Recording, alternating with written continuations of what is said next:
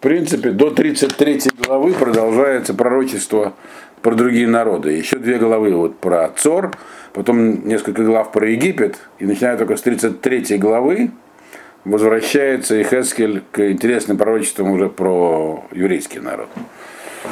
Вот. Э, так вот, значит, следующие у нас идут, это у нас 15-й посуг, Бней Дадан, Рохлайх, и им Рабим, э, Скорат Ядех, Карнот Шен, в Гавоним, Ешиву Эскарех. Даданцы. Где находится Дадан, то есть это то, что называется, Даданом здесь называется Мидия, там жили медийцы, по нашим, так сказать, источникам. Э, в общем, это на север, это, это сегодня находится, получается, на юго-восток, в юго-восточной части Акапского залива, Аравия, Иордания. Яв, явно то, что у них было, это были товары, которые они получали из Африки.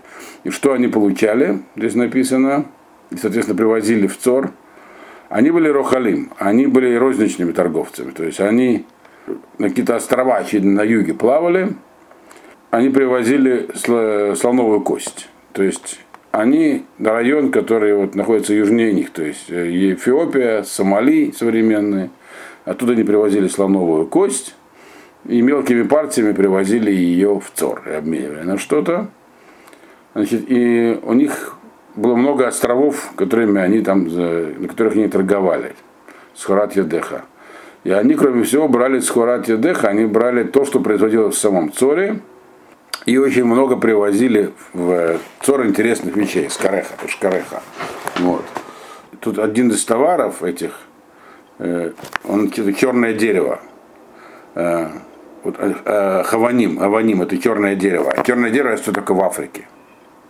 То есть, они, то есть это было как бы Дадан, это были промежуточные, так сказать, посредники между Цором и Африкой, другими словами. Их товары были африканскими. Слоновая кость, черное дерево. Вот. Черное дерево действительно черное. Дальше 16-й посуг. Арам Сохратех Миров Маасаих, Бенофех Аргаман, э, Варикма, Убуц, Вараамот, э, Вакаткот, Натну, Беизванех. Безванаих. Арам, ну, Арам, есть два Арама. Вот один там Арам, я вижу, обозначил. Это имеется в виду Арам Дамеса, когда он обозначил. Есть еще другой Арам, Арам на Араем, который находится чуть севернее этого места. Вот. Значит, здесь написано, что э, Арам был крупным поставщиком, Сохратех, он был Сохером. То есть они привозили на склады крупные партии товара. И у них, а почему они привозили, здесь написано, это написано не про всех торговцев, только про некоторых. То есть у Арама, получается, был выбор, с кем торговать то есть через кого это делать. Но они выбрали, выбирали именно Цор, потому что у Цора было много миров Маасех, у них было много возможностей. И что они привозили туда? Ассирийцы. Арам это Ассирия. Ассирия. Они ассирийцы туда привозили э, драгоценные камни. Вот, вот это, это то, что написано в самом начале. Нофет. Нофет это драгоценный камень. Рагаман это ткань такая специальная, пурпурная. Рикма это тоже ткань. Буц это тонкий, тонкая льняная ткань. Рамот, бакаткот это название драгоценных камней. Их переводы на русский язык бессмысленно смотреть, потому что эти переводы менялись сегодня. Тогда это могли быть одни камни, сегодня другие камни. Важно, что это все эти самые драгоценные или полудрагоценные камни. Один из них это коралл, вот, по некоторым мнениям. Значит, и все это они оставляли у тебя на складах. То есть были крупные поставщики, Арам.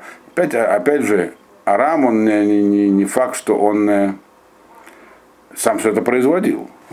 Он тоже находился, как вы понимаете, на сухопутном пути из Индии в Средиземноморье. Вот. Дальше идем. Кто у нас дальше? Иуда. Дальше, наконец, дошли до, до Иудеи. Ну, где находится Иудея, объяснять не нужно. Вот. К югу от э, Цора. Вот. И интересно, какой был статус Иудеи. Читаем про Иудею. Иудея, Верец Израиль, то есть Иудея и Израиль, вся земля Израиля, когда еще было Северное царство, и потом то, что после него осталось, Шамрон, самаритяне жили. Э, экономически это осталось то, что было при Израиле. Вот. Иуда в Эрец Израиль, то есть Иуда земля Израиля, Гема Рохлайх. Они были мелкие розничные партнеры. Э, и что же они, так сказать, туда привозили в качестве товара, который можно было обменять на складах? Хитей минит, упанаг, упанаг удваш, вешемен, вацори, натну, маравех. В качестве залога, то есть обменного фонда, они туда привозили специальные виды пшеницы, называется миницкая пшеница, какая-то, видимо, очень, очень хорошая. Панаг. Панаг по-разному переводят. Вот. Э, некоторые переводят, что Панаг это тоже название местности, где выращивали пшеницу. Вот. Некоторые считают, что Панаг это хурма. То есть такие фрукты. То есть точности нет, нет единой традиции понимания. Это так раньше привозили, ясно, что продукцию сельского хозяйства. Пшеница, фрукты, мед, под медом имеется в виду, понимаете, не пчелиный мед, а э, сделанные из фиников такие большие круги, спрессованные, это называлось медом тоже. Вот. Масло, масло имеется в виду оливковое, цори, это у нас что? Это какой-то бальзам. Вот. И это все они привозили в качестве обменного фонда. То есть из Израиля привозили, как мы видим, ну, там Дина только нарисовал названий, привозили всякие сельскохозяйственные продукты. Вот. Дальше. Следующий у нас идет Дамесек. И вот тот арам, который был до этого, это был еще не тот арам, который нарисовал Дина, это был арам, который между речи был, который там называется Араном. Значит, а вот сейчас говорится про Дамесек. Дамесек это Арам Дамесек. Это э, Южная Сирия. Вот. 18-й посук. Дамесек э, Сохратех, Беров Маасайх, Миров Кольгон, Бияин Хилбон, Вецемер Цахар. Цахар. Значит, э, Дамесек, то есть Ассирия, самая, Арам Дамесек, то есть Ассирия, вот это вот южная, значит, они тоже были крупными оптовыми торговцами оттуда. Опять же, потому что им, их привлекал Цор тем, что в Цоре было много возможностей так тут написано, Эмиров Кольгон, то есть Эмиров в отличие от них было еще, еще, то есть у них было много возможностей для сбыта, это было написано про, про Арам, который вот северный, между речи, а их написано возможности для сбыта и приобретения. Маасех Миров, еще по Кольгон. Значит, что они привозили? Дорогое вино, и тонкую шерсть. То есть у них не так не было не такое большое разнообразие. Вот. Э, то есть качественное вино, качественная, качественная шерсть. Можно предположить, что они сами это производили. Вот. Они были, так сказать, перекупщиками. Дальше у нас там идут кто? Вадан воеван, да. 19-й посук. Вадан воеван, э, музаль бейзвонайх натну. Барзель э, асот кида, векане Кидава Кане, Бемарвех Ая. Следующий у нас это Ведан и Иван. Где находится Ведан, я так и не нашел. Вот. Где-то он находится, но это что-то связано. Рядом, должно быть рядом с Грецией, то есть на карте я этого здесь не нашел. Вот. Эдан или Эд, Ведан? Ведан. Эдан. Где Эден нарисовано, это в верховьях рядом с Хараном, да. верховьях. Но здесь написано Ведан, может да, это Эден, да, тут я такого не нашел. Вот, но про Грецию, он берется вместе с Грецией, то быть где-то рядом с Грецией, может просто неизвестно никому, где он находился. Вот Дадан известно у нас там есть, а Ведан непонятно. Э, так вот, они, написано Маузалей Боезвонеха, значит, они привозили шелк. То есть, если они привозили шелк, то это они где-то должны находиться на пути в Китай. Иначе никак не понять, откуда они могли взять шелк. Так. Никто его не производил. Так некоторые считают, что это шелк. Но правда не все так считают. Если это просто какая-то пряжа. Вот. Но если это шелк, как поясняет э, Мальбим, то тогда они где-то на пути в Китай находились.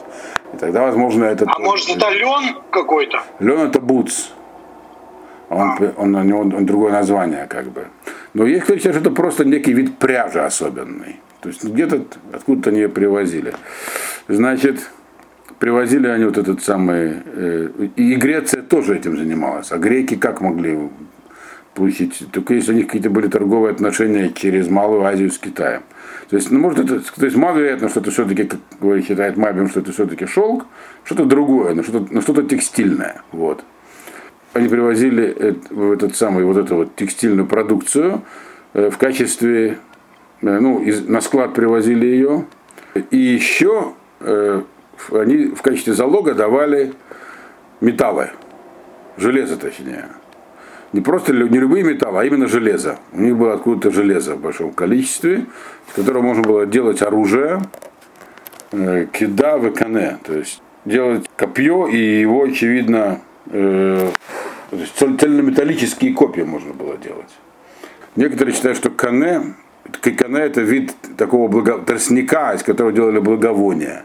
То есть там была какая-то смешанная продукция. Текстильная, металлическая и еще и благовонные растения всякие вот, привозили из этих двух мест. Они идут причислены почему-то вместе. То есть они привозили однородный вид продукции, и рядом находились. То есть это если это рядом с Грецией, то надо понять вообще, откуда у них это все было. Это самое темное, пожалуй, место здесь. Тут можно диссертацию написать, но я этим заниматься не буду. Идем дальше.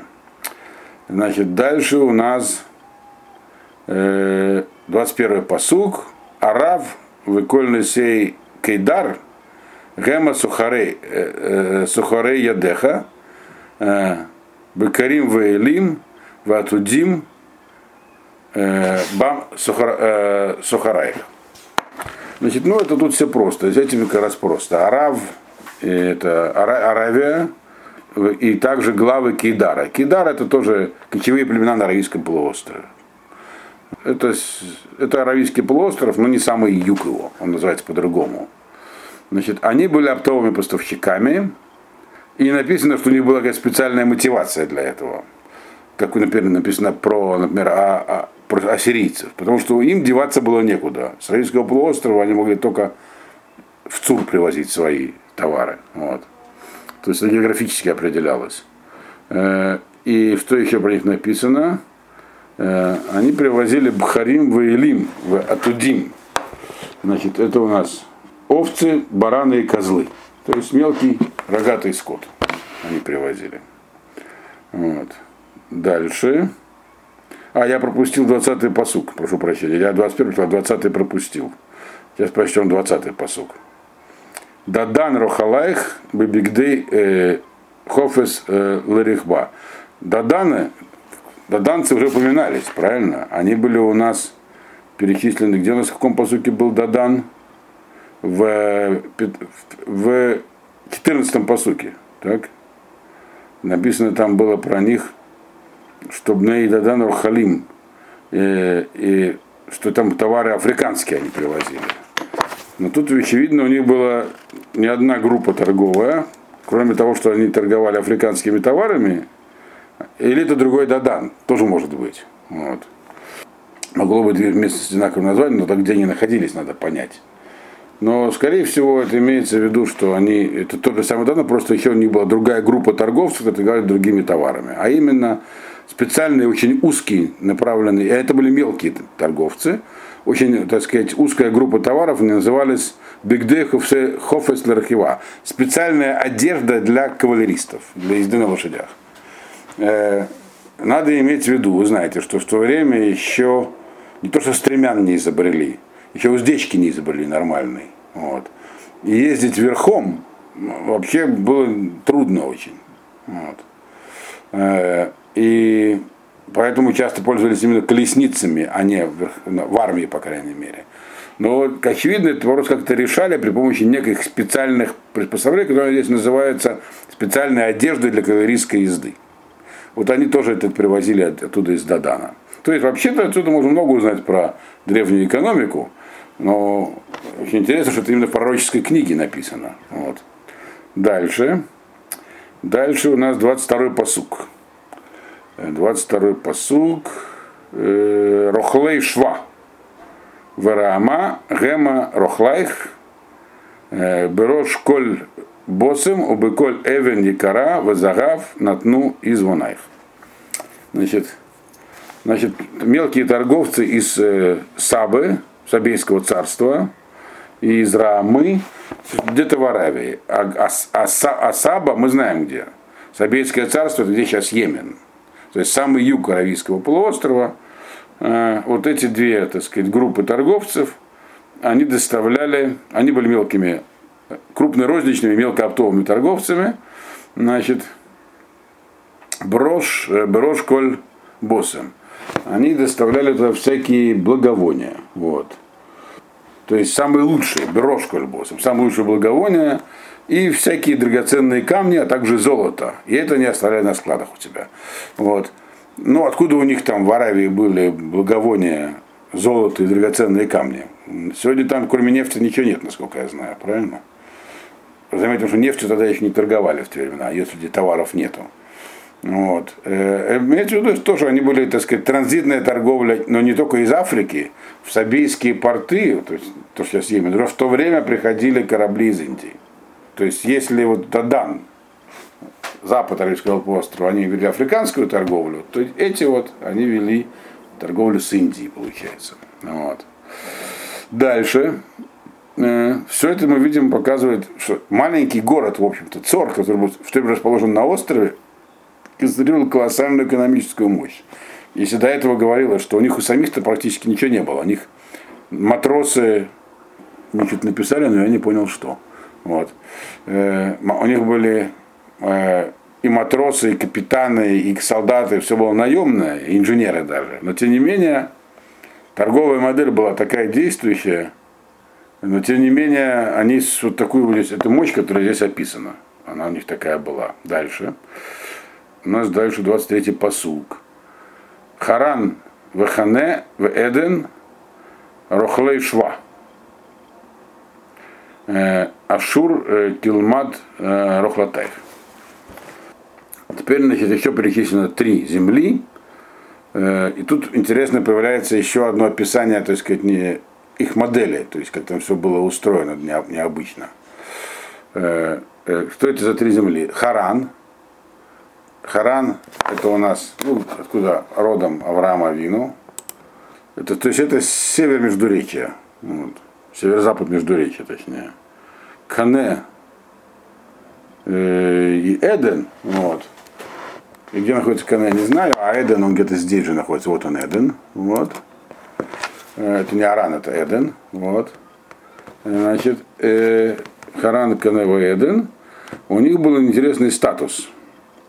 Они были Рохлей Шва, они, кроме того, что они были, занимались э, мелкой, мелкооптовой торговлей через ЦУР, они точно тем же занимались еще и с Сабейским царством. То есть в, Саб, в, Саб, на, в, Саб, в Сабе, в Сабейском царстве, в Сане там где-нибудь или в Адане, тоже была подобная станция типа ЦУРа, где тоже было много, так сказать, э, торговых операций. Так вот получается, что эти люди отсюда, они туда снаряжали караваны на юг Аравийского полуострова. Но они также торговали и через Цур. Вот. То есть Саба, Сабейское царство, тоже было важно, получается, таким... Э, но оно не было соперником Цура, потому что оно находилось на юге Аравийского полуострова и было транзитным тоже, как и Цур. То есть они могли сотрудничать друг с другом. И что они, чем они торговали? Ашур, Килмар, э, Рохлатех. Здесь написано, что еще все торговцы, торговцы э, ассирийские и килмат, килматские, они все были твои. То есть здесь перечислены группы торговцев, которые были сами по себе были важными, то есть где-то в другой области. То есть у них были какие-то свои торговые базы. Но они, но они занимались также торговлей с тобой, с, с тиром, с, цор, с цором, в качестве мелких торговцев. То есть это показывает значение цора те, которые занимались торговыми отношениями сами по себе, то есть были торговыми центрами, они также по отношению к ЦОРу тоже были торговцами, причем не всегда агентами такими торговыми, то есть не всегда крупными. Вот, то, что здесь написано. 24-й посуг. Продолжение 23-го. Гема рохлайх бемахлулим э, биглумейт хелет рикма у бегензей э, бромим, э, бахавалим, хавушим, в аргазим, бемаркулатех. Значит, Они торговали всякими предметами роскоши, голубыми тканями, всякими другими тканями. И эти ткани здесь подчеркнуто, что у них было специальные, они, поскольку были сами крупными торговцами в других областях, то есть географических областях, у них была очень хорошая упаковка здесь подчеркнута. Вот в то время уже уделялось внимание упаковке. Вот. Э, у них были специально написаны упаковочные материалы. Хавалим, хавушим, то есть какие-то специальные веревки, варгазим, и у них были специальные ящики, тара. То есть они не просто доставляли тебе э, товары, а доставляли упакованными, либо торговали с тобой тарой упаковкой. Вот. Что тоже являлось предметом торговли. Вот эти вот перечисленные выше. Ну, а перечисление товаров подходит к концу. Дальше начинается описание торговых операций некое. 20, э, по-моему. Значит, 25-й посуд. Аниот Таршиш. А можно вопрос? Почему настолько подробно все? Я это уже объяснял. Вот. Я, наверное, на самом деле на этот вопрос точного ответа нет. Если мы потом будем смотреть, как про Египет говорилось, еще подробнее.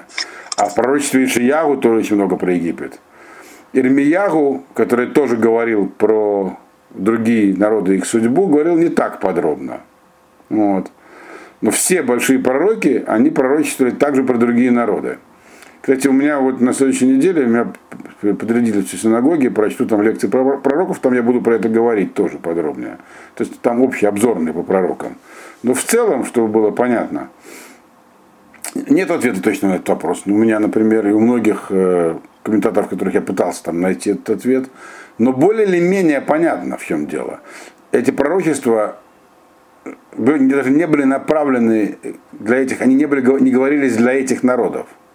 То есть, и, по крайней мере, Миягу и, и Хескель не обращались к Цору, к Египту, э, к филистимлянам. Э, возможно, Ишиягу говорил с намерением, чтобы услышали египтяне, но не факт. Вот. Все эти пророчества, они говорили для своих еврейских слушателей. Ехескель для тех, кто находился с ним в Бавеле, Ирмияу для тех, кто находился с ним в Иудее, вот, и Ишияу тоже для жителей Иудеи того времени. Он все про, про Египет. Вот. И дальше у нас до 33 главы у нас здесь еще будет все про другие народы. Вот, ну, сейчас закончим с начнется Египет. Вот. То есть это нам показывает, ну, вы понимаете, что это все пророчества, им две с половиной тысячи лет, так, примерно. Вот. Что нам показывает важность этого окружения для еврейского народа того времени. Вот. Не просто важность, а большую важность. То есть э, э, вы когда задумывались вообще о том, э, какие, какого рода империи в то время строились. Таких государств сегодня нету. Вавилон сумел создать империю от Индии действительно до Эфиопии.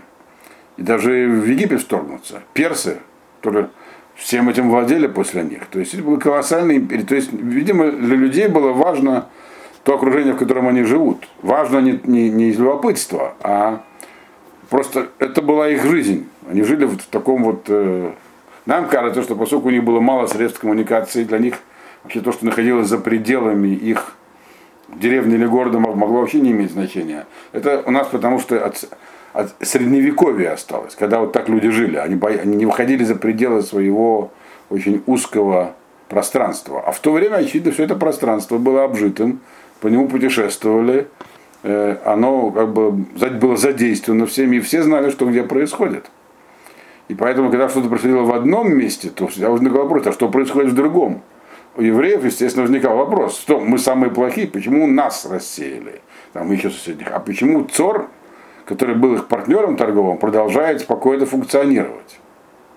То есть это обладало большой важностью в глазах людей. И очевидно, такая большая важность и диктует подробность пророчества. То есть подробно описано, что они себя представляли, а потом будет объяснено подробно, что с ними произойдет. Что они, участь их тоже будет не сразу, но тоже будет, э, они не избегнут наказания, то есть не, не праведники они. Вот. Ведь, находясь в Галуте, так, всегда возникает искушение сильное у тех, кто находится в Галуте. Я, кстати, это видел своими глазами. Я, когда еще в молодости начинал заниматься Торой в Петербурге, в Ленинграде тогда, 80-е годы, хотя сейчас прекратится через минуту, я заг- перезагружусь, то еще были живы старики, соблюдающие. И ни у кого из них соблюдающих детей не было. Вот.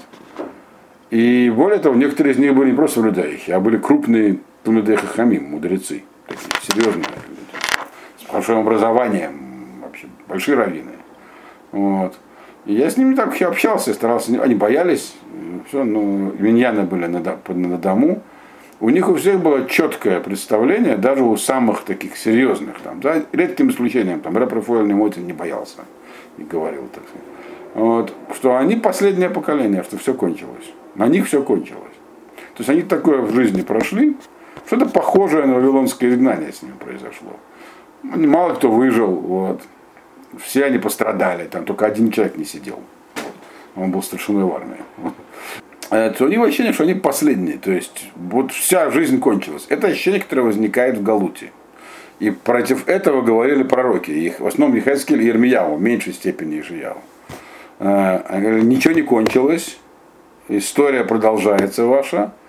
И если вы думаете, что как бы, а почему такое ощущение возникало? Вот они все живут, народы, как, как люди, а нас просто, так сказать, э, размазала Россия. Говорит, ничего такого. Поэтому давался широкий исторический контекст. Всех размазала, не только вас. Задача вот этих пророчеств, как я понимаю, это было поставить то, что происходит с евреями для них самих, в исторический контекст, чтобы они не выказали себе оторванными, что все продолжают жить как, как жили, одни мы оказались как бы отброшенными на обочину истории. То есть так жить неинтересно. Сразу возникает ощущение, что нам нужно прекратить такую жизнь и примкнуть к широкому историческому движению. Что, как, собственно, и поступило большинство евреев во всех странах, где, было, где были рассеяны. Вот. Осталось сейчас 15 миллионов, а должно было быть ну, где-нибудь больше миллиарда, исходя так сказать, из древности народа. То есть это искушение, так сказать, уйти, что и наша история закончилась, и примкнуть к общему течению, так сказать, истори- историческому, как все народы, оно есть.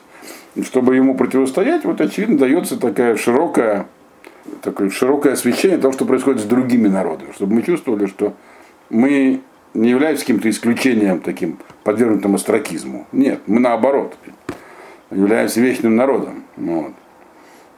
Значит, э, где мы остановились? В 25-м посуке. Ну, на 25-м посуке начинается уже другая тема чуть-чуть. Поэтому мы, наверное, это в следующий раз уже пройдем.